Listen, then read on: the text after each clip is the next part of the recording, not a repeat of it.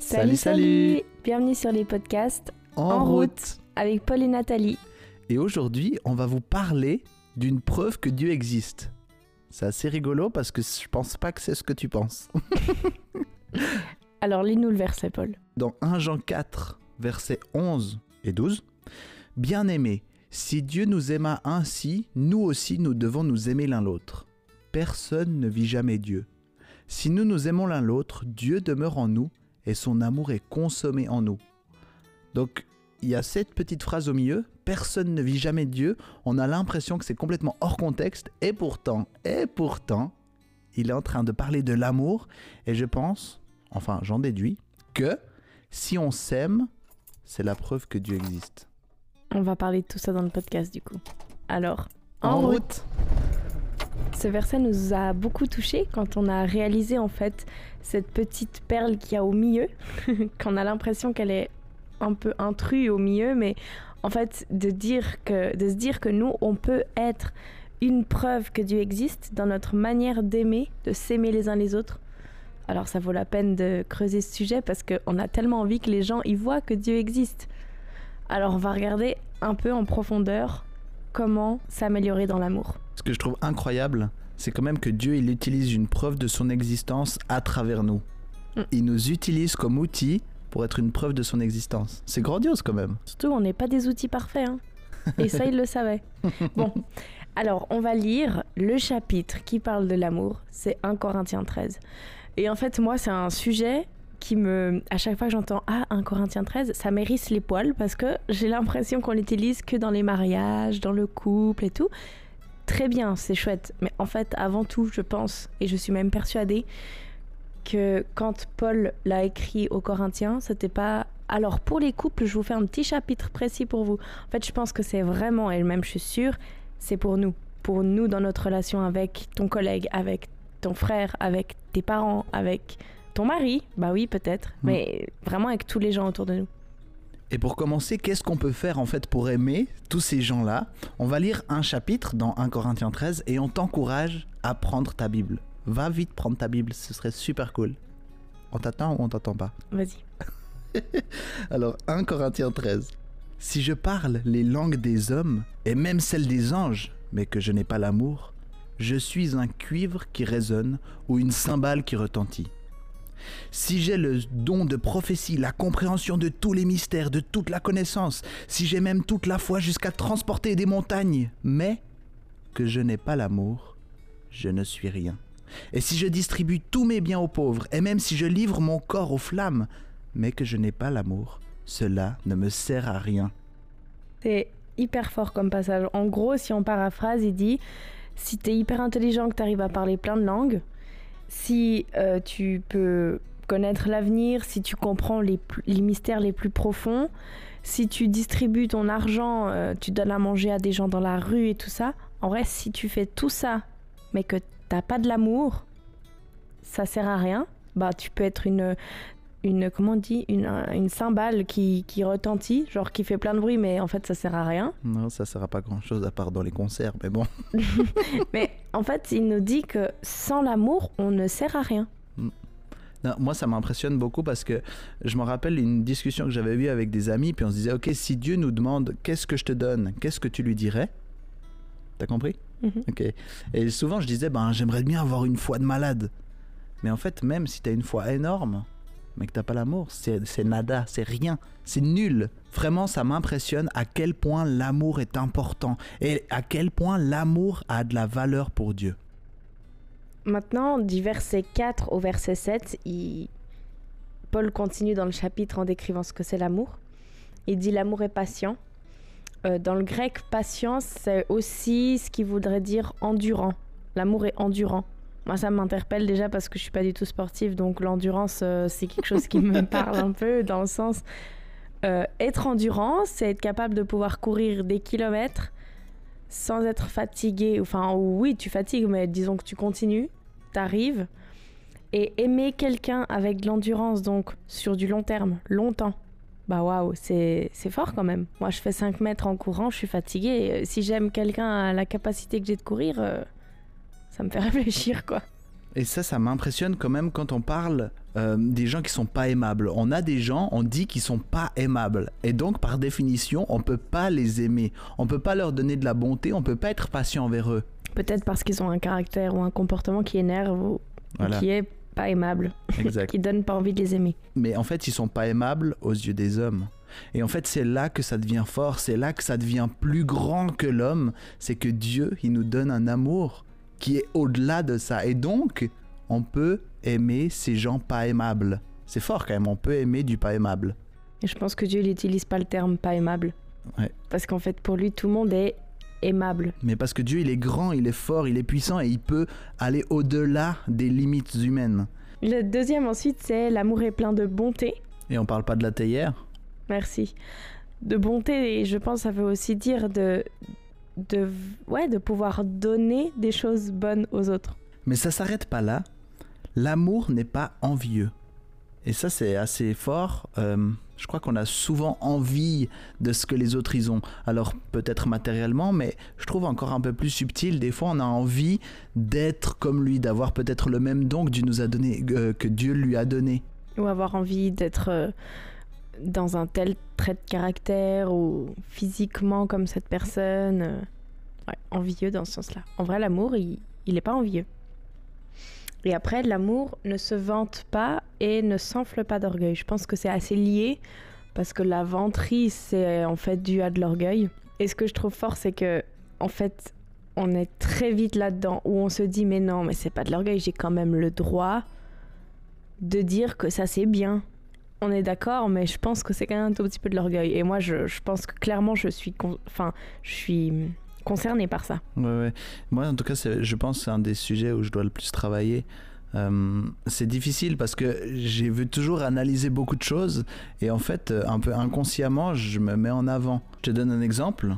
Avec notre fille, notre fille, c'est une petite fille trop mignonne qui est hyper gentille, qui dort bien à plein d'endroits et en fait, Dieu nous a fait la grâce de nous donner cet enfant.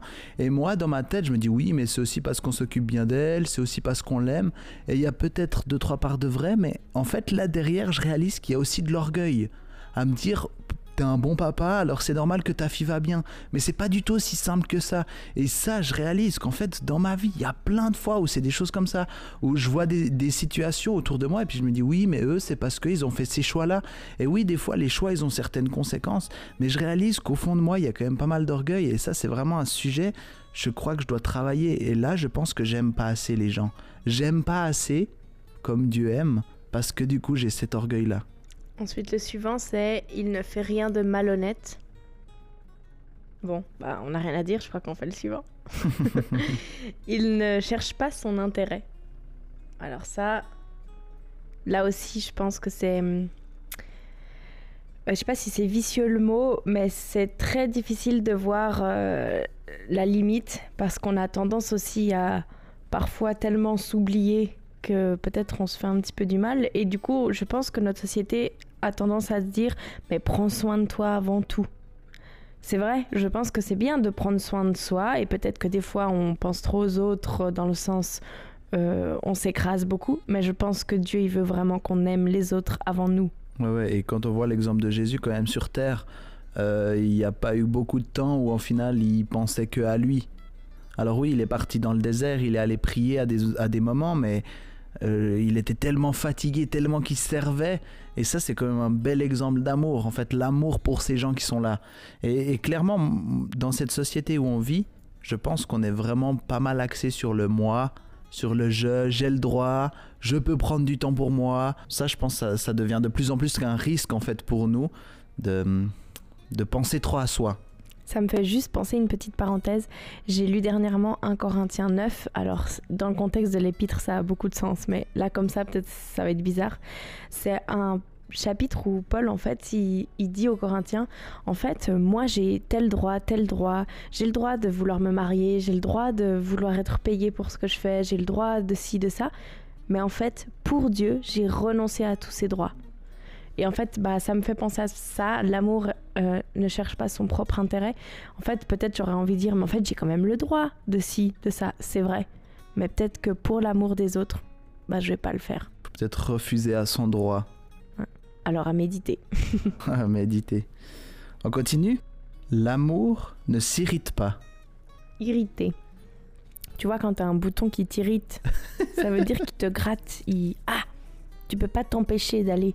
Ben, une personne qui t'irrite, c'est une personne qui te. Ah Je pense que t'as une, une, une, une image de ce que ça veut dire. Moi, ça m'arrive quand même souvent qu'il y ait des gens qui m'irritent. Et j'ai pas beaucoup d'amour envers eux. Mm. À travailler. À travailler. Je pense que l'amour est patient.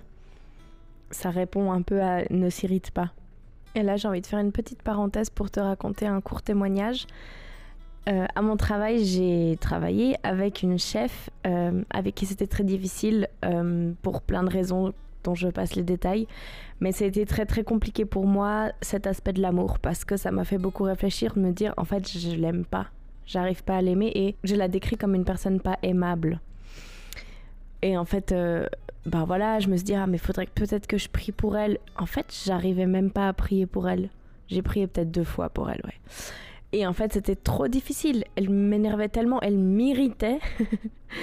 et euh, ouais, je pense que c'est quelque chose que Dieu, il a beaucoup travaillé en moi de me faire réaliser qu'en fait, j'ai pas réussi à l'aimer.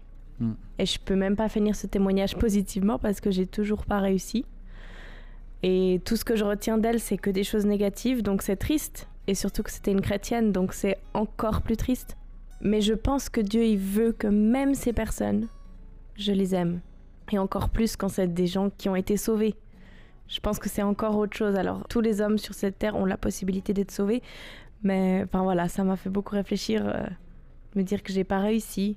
Et j'espère que, que je change. Mm. Et je pense que Dieu peut vraiment nous donner la force.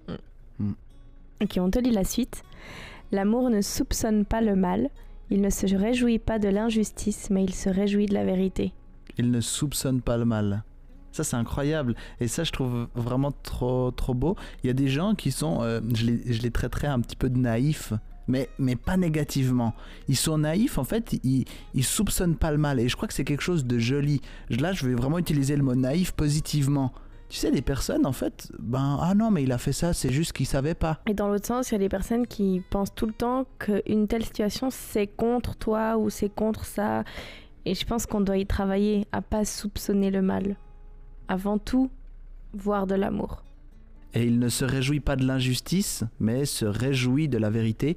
Et ça, c'est un peu bateau, mais se réjouir de l'injustice, des fois, on se dit Ah, mais il l'a bien mérité. Mhm. Hein, des fois, on est content quand les gens qu'on n'aime pas ou bien des, des gens qui sont, qui sont mauvais euh, prennent cher. Tu, tu vois un peu ce que Mhm. je veux dire? Des fois, on se réjouit du malheur des autres. On se réjouit un tout petit peu d'injustice.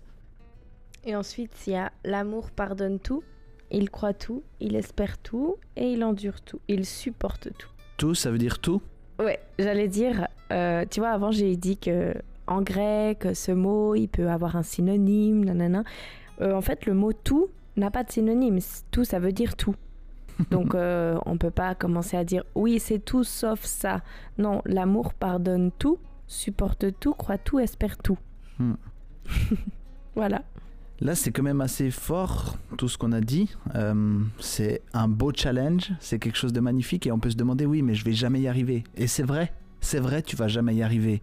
Mais Dieu, en toi, il peut faire le miracle. Et c'est là que ça revient au début, c'est là que ça devient une preuve de l'existence de Dieu. C'est quelque chose qui est impossible. Eh ben, Dieu peut le faire à travers toi.